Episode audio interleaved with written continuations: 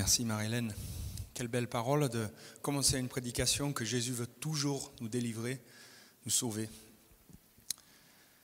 Johanna a commencé l'introduction de la scène avec une question.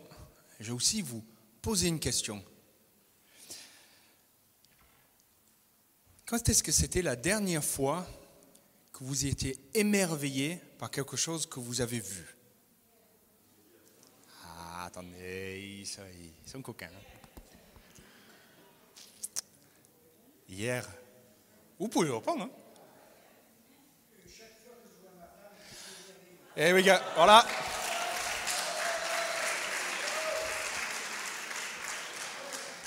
Il m'a volé ma ligne. Il mal à volé. J'ai marqué deux fois cette semaine. On a eu des mariages et on a vu le regard des, des, hommes qui, voient leur femme, leur future épouse arriver et qui sont cet regard d'émerveillement. Tout l'auditoire tourne pour regarder une magnifique fille qui rentre. J'ai marqué aussi, tous les matins, moi personnellement, je suis émerveillé quand je vois mon épouse.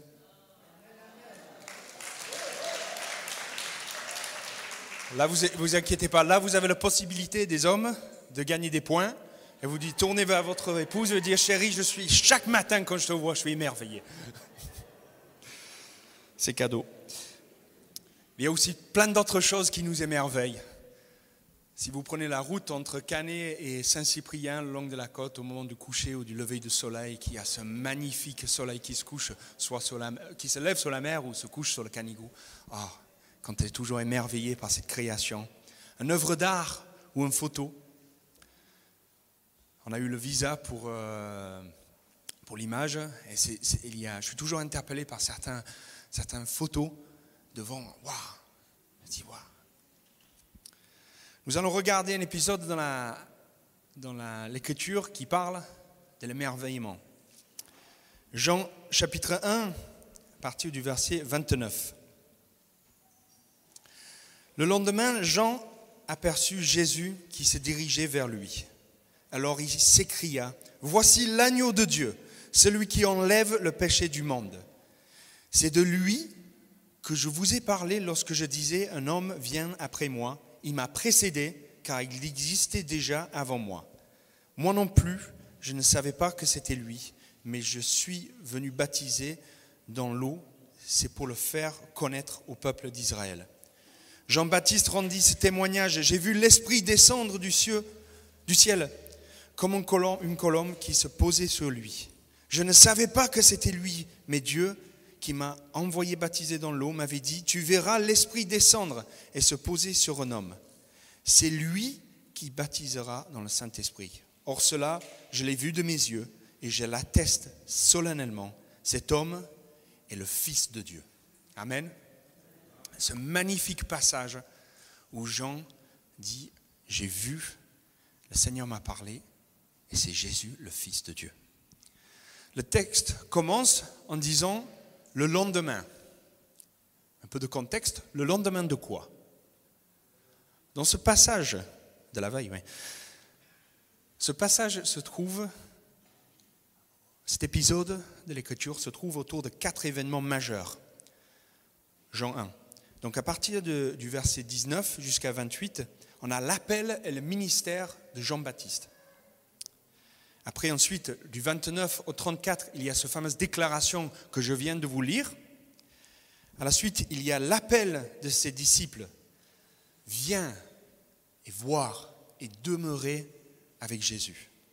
Ensuite, il y a la promesse d'un avenir versets 43 à 51, tu verras des choses encore plus grandes. Pour que vous situez un peu où nous en sommes avec ce passage, et moi, j'étais interpellé par l'appel au ministère de Jean-Baptiste. Tout son être, tout l'être de Jean se réalise en Christ. Jean, il se retrouve au centre de l'attention parce que il dit plein de choses. Il dit c'est l'agneau de Dieu.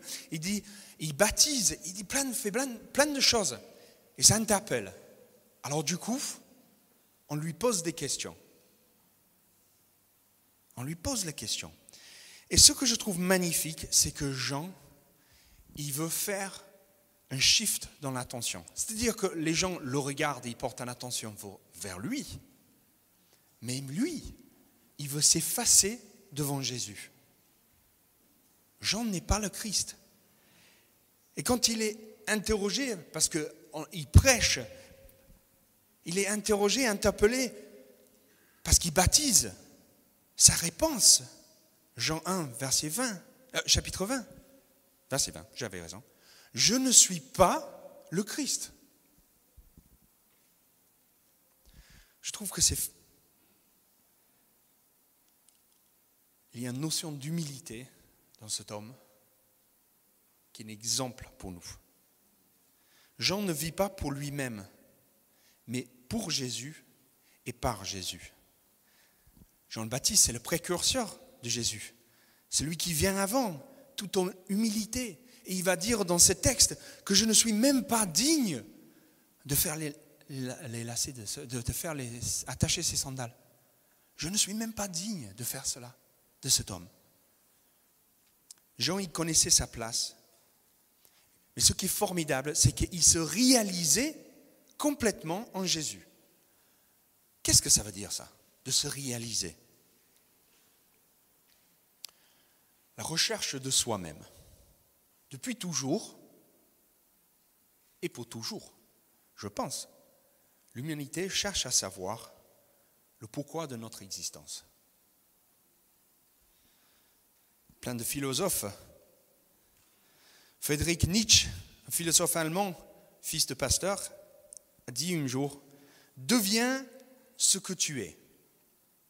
Deviens ce que tu es. Quand on, rencontre Jésus, du coup, nous nous réalisons dans le Christ. Le Colossiens 1, verset 15 à 16 dit, Ce Fils, il est à l'image du Dieu que nul ne voit. Il est le premier-né de toute création, car c'est en lui qu'ont été créées toutes choses dans les cieux comme sur la terre. Les visibles, les invisibles, les trônes et les seigneuries, les autorités, les puissances, c'est par lui et pour lui que Dieu a tout créé. Toutes choses créées par lui et pour lui. Alors comme Jean le Baptiste était un précurseur, précurseur pour le Christ et annonçait sa venue, pourquoi pas qu'on en prend un peu de la graine? Qu'on annonce toujours le Christ. Galates 2, verset 20 dit, Ce n'est plus moi qui vis, c'est Christ qui vit en moi. Vous le croyez cela? Il y a un moment quand on accepte Jésus qu'il y a une transformation et une transition vers une nouvelle nature, une nouvelle vie. Quelque chose se passe.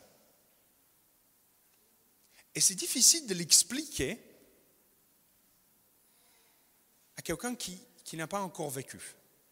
Parce qu'on peut le dire à les personnes qui, l'ont déjà vécu, ça capte de suite. Je, dois imaginer, parce que j'ai jamais été aveugle, mais pour quelqu'un qui est aveugle, de revoir un moment ou autre. Vous avez déjà vu ces vidéos de ces enfants qu'ils n'entendent jamais? Ils n'entendent pas et on puisse en plus les mettre un appareil où ils entendent. Et on voit le, la joie rayonnante sur leur visage.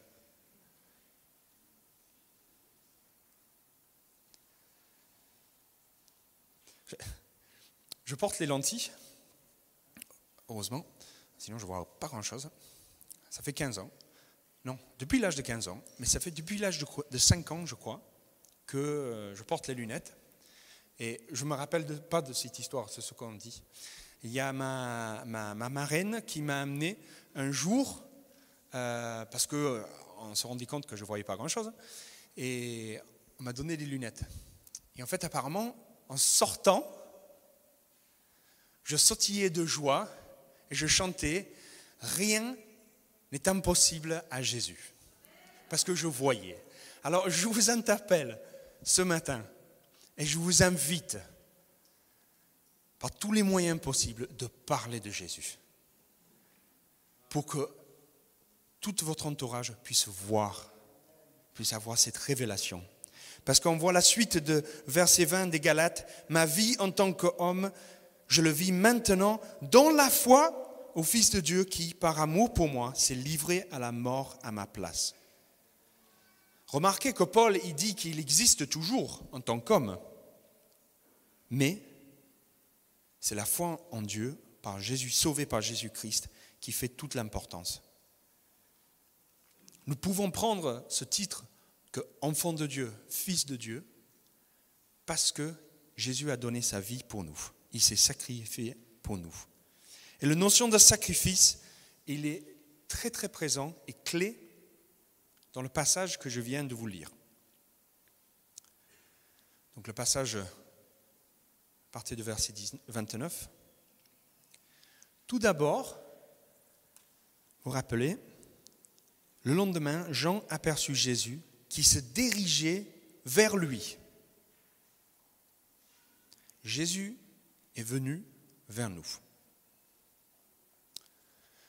Est-ce que vous avez déjà disputé avec quelqu'un? Levez les mains.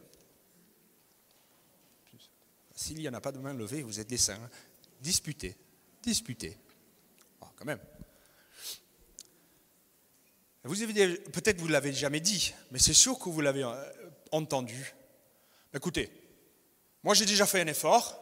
Maintenant c'est à lui de faire le premier pas parce que j'ai fait ce qu'il fallait. Vous avez déjà dit ou entendu? Allez, entendu. Vous l'avez entendu cette phrase Absolument. Dans cette période de, de réconciliation, on entend souvent ça. N'oublie pas que c'est Jésus qui a montré l'exemple en venant vers nous. Rappelons-nous que c'est Jésus qui a fait le premier pas envers nous, qui n'était loin d'être digne, loin d'être digne de sa présence et de son sacrifice. Donc quand on est dans cette situation, et bien sûr, premier concerné, avec le micro, quand on est dans cette situation, rappelons-nous toujours que Jésus a déjà fait le premier pas. Nous devons l'imiter et montrer ce qu'il a fait. Le point de départ est Jésus. C'est lui qui est venu vers nous et c'est toujours lui en premier. Il ne faut pas l'oublier ni de changer de perspective. Donner sa vie à, Christ, il ne faut pas le voir comme si nous faisons quelque chose.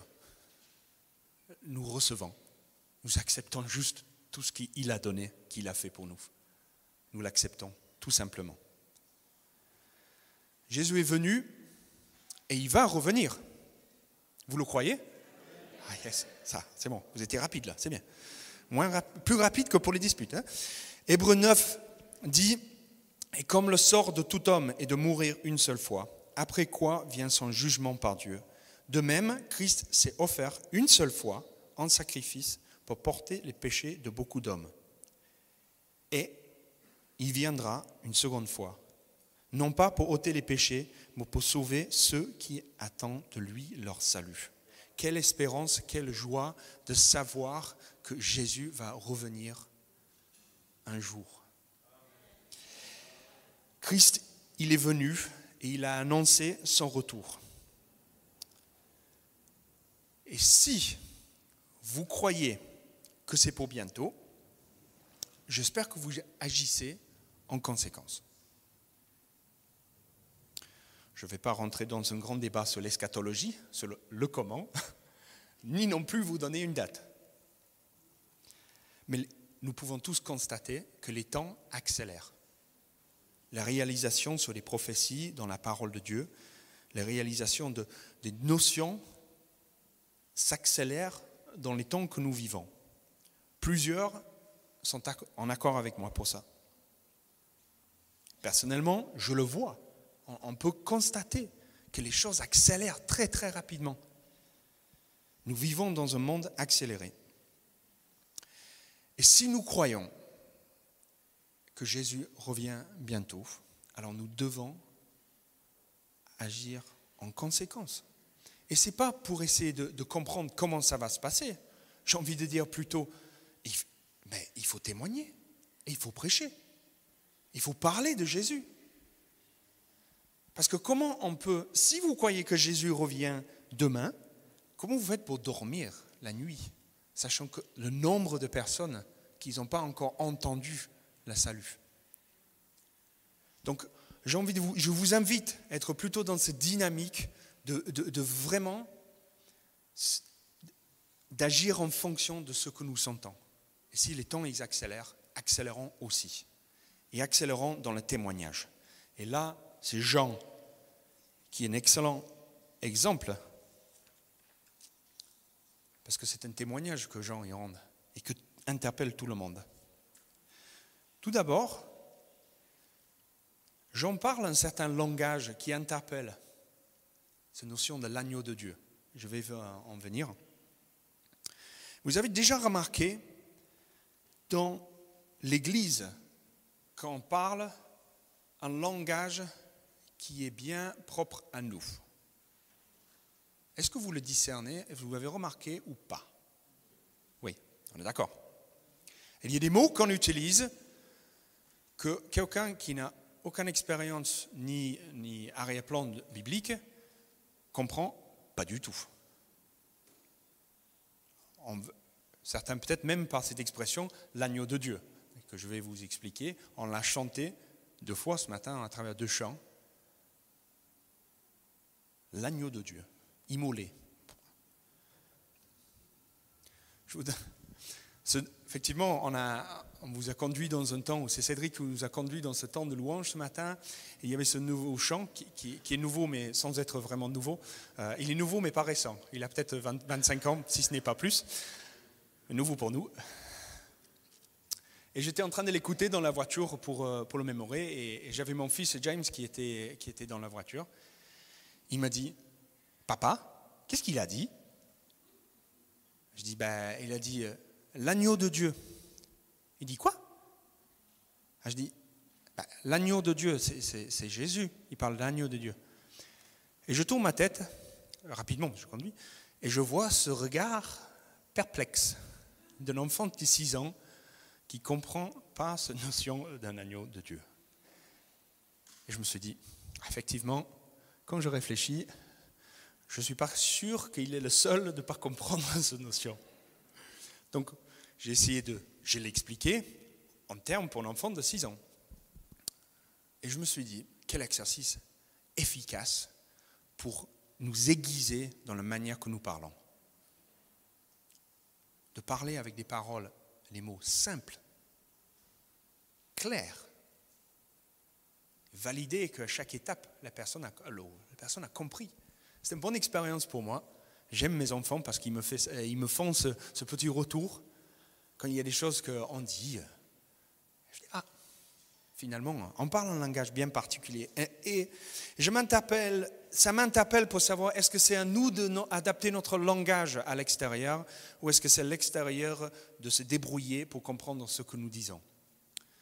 Je pense qu'il faut qu'on se trouve un juste milieu quand même.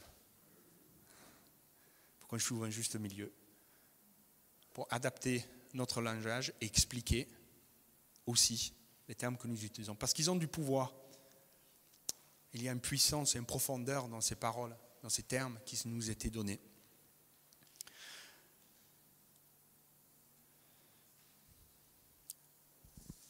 Nous devons par contre parler et proclamer les choses que nous voyons. Je suis content que Johan il a commencé avec Ésaïe 53 parce que je me suis interrogé, je l'ai imprimé, Ésaïe 53. Et quand j'étais en train de préparer ma prédication,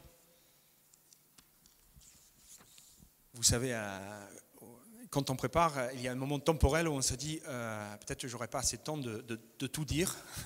J'avais envie de lire ce magnifique texte. Si j'arrive à la fin, j'ai assez de temps, on le fera. Mais Johan a déjà cité des, paroles clés de ce, passage qui est magnifique. Et quand Jean va dire, voici l'agneau de Dieu qui enlève le péché du monde. Tout d'abord, cette parole de Jean, c'est une, prophétie. Jean proclame la destinée de Jésus à l'aube de son ministère. Jean, il va dire à Jésus ce qui va prophétise ce qui va se passer, même avant que le, le ministère de Jésus avait commencé. Donc tout d'abord, il y a un sens prophétique magnifique. Et il va dire, voici l'agneau de Dieu. Alors pour comprendre cette expression, on a besoin de remonter un petit peu dans le temps. Nous habitons dans un joli monde, n'est-ce pas? Un beau monde où il y a la paix, la justice et l'amour. Le problème, c'est que nous vivons aussi dans un monde où il y a le mal et le péché. Et le mal et les, péchés, ils ont un effet néfaste sur la paix, sur la justice et sur l'amour.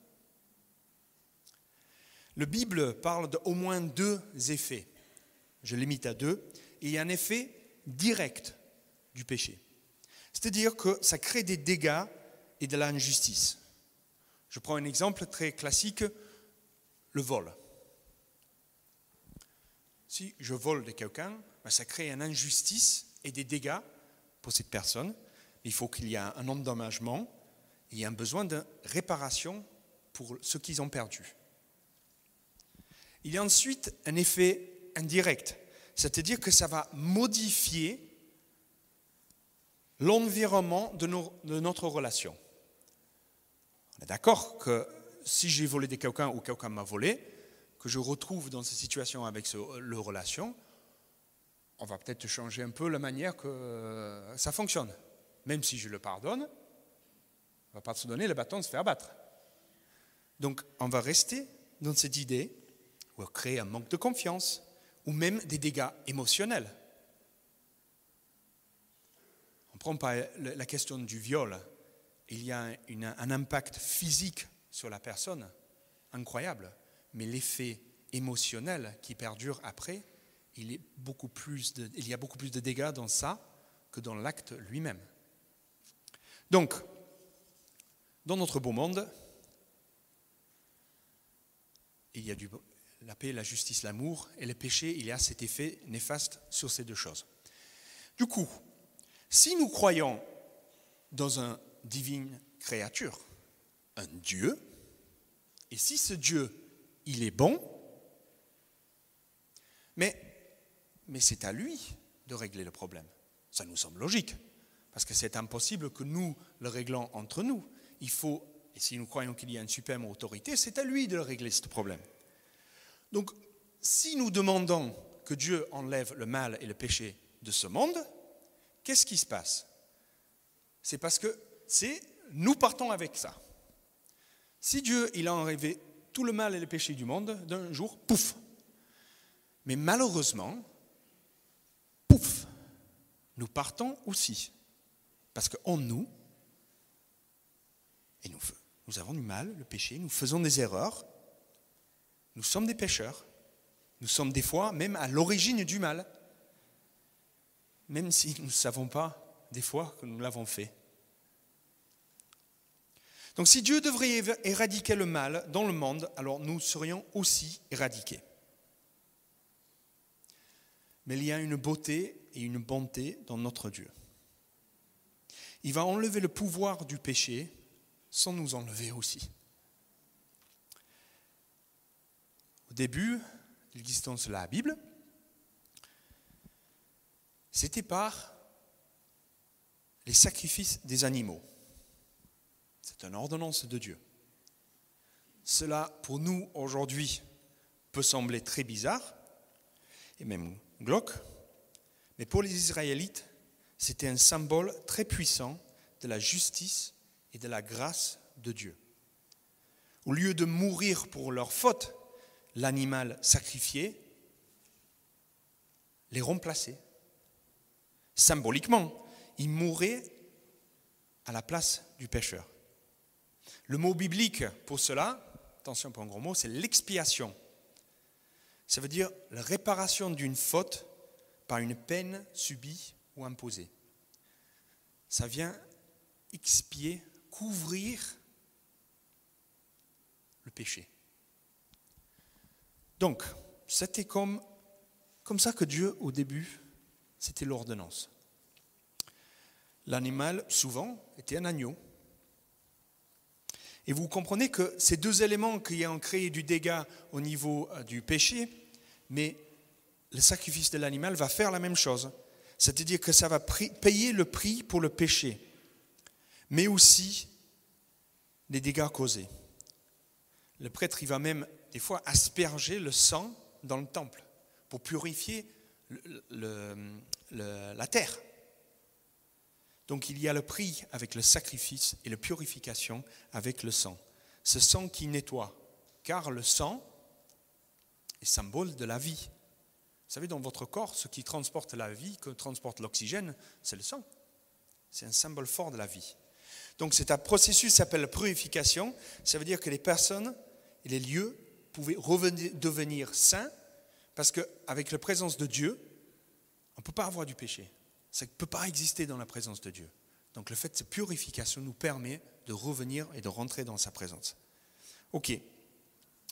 C'était un moyen de rétablir la réunion et la relation excuse-moi, entre Israël et Dieu. Pour les Israélites, ces fêtes étaient méga importants. C'était super important. Et ils y sont toujours. Car ils expérimentaient, lors de ces fêtes, l'amour et la grâce de Dieu. Et ça les a encouragés, parce qu'ils avaient un nouveau départ, de vivre ensuite dans l'amour et dans la grâce de Dieu, idéalement. Parce que ça marchait, mais à la fin, ça marchait plus trop bien. Le début du livre d'Ésaïe, chapitre 1, versets 2 à 4, voici ce que Ésaïe va dire sur Israël.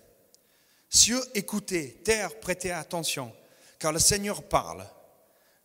J'ai élevé des enfants pour en faire des adultes, mais ils se sont révoltés contre moi. Un bœuf connaît son propriétaire, et un âne la mangeoire chez son maître, mais Israël ne connaît rien. Mon peuple ne comprend rien. Quel malheur, peuple coupable, chargé de crimes, descendance de malfaiteurs, enfants corrompus. Vous avez abandonné le Seigneur, vous avez méprisé Dieu d'Israël qui est saint, vous vous êtes détourné de lui. En fait, le peuple d'Israël a utilisé ce, rite, ce sacrifice euh, des animaux, comme si, euh, comme un automatisme, comme quelque chose on fait juste, banalement, par obligation, comme il a dit euh, Johan, est-ce que je prends la scène par obligation, juste simplement parce que tous les autres le font et je l'ai fait pendant 30 ans?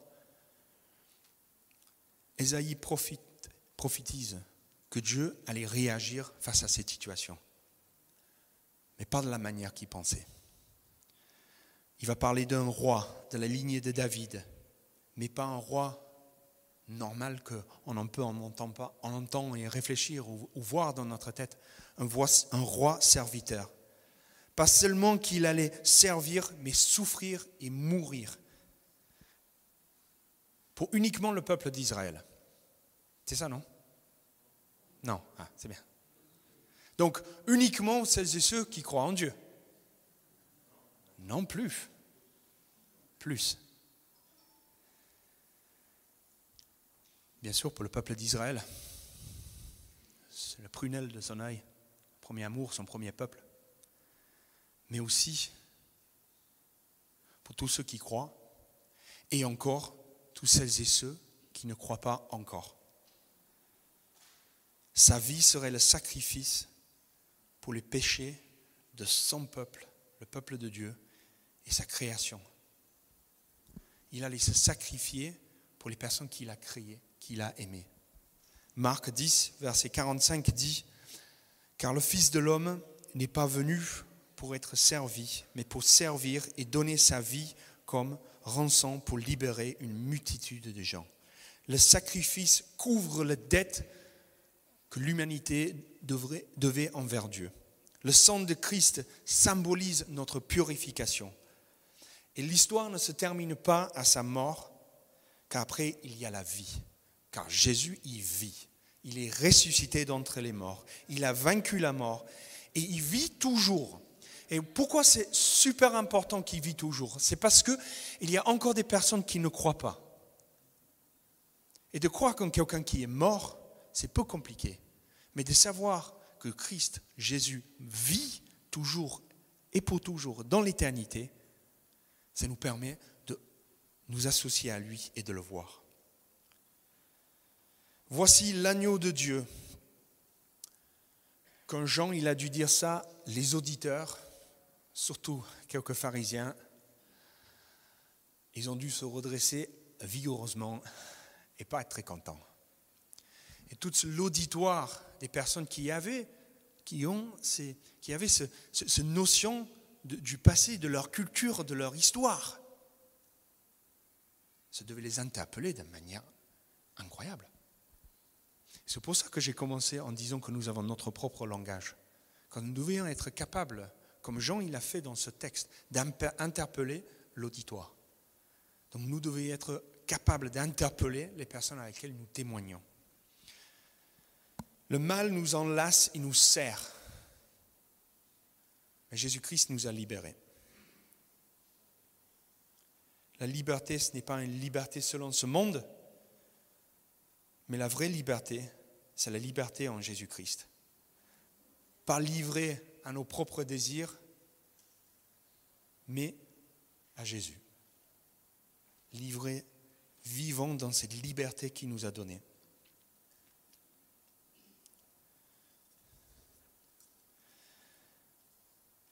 Je réitère la même invitation que Jésus a donnée à ses disciples. Viens voir et demeurer avec lui. Ce matin, nous avons, je vous ai parlé de cet agneau, Jésus-Christ, qui a donné sa vie pour nous. J'espère que vous voyez un peu plus le profondeur de ce, de ce parole, de ces déclarations de Jean et que nous l'acceptions.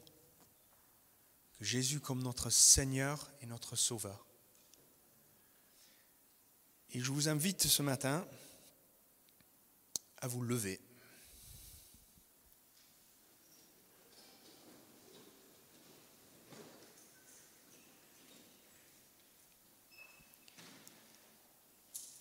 J'arrive à la conclusion de mon message.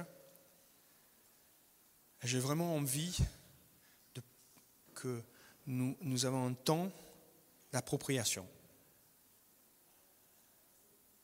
Un temps où nous pouvons vraiment nous présenter devant Dieu, comme a dit Marie-Hélène, Marie-Hélène d'être dans cet esprit de repentance, où nous demandons pardon. Nous demandons pardon pour les choses que nous avons faites qui ne sont pas dignes de lui, qui ne sont pas dignes de sa présence, et que nous puissions pleinement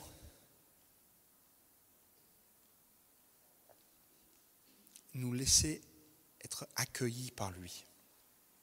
Parce que vous savez, c'est lui qui a fait le premier pas, c'est lui qui est, rentré et venu pour nous.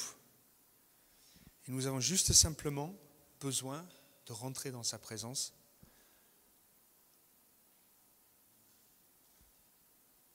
Prenons quelques instants euh, de, calme et de réflexion, cette notion de dire voici l'agneau de Dieu qui a ôté le péché pour le monde, voici l'agneau de Dieu qui a ôté mes péchés.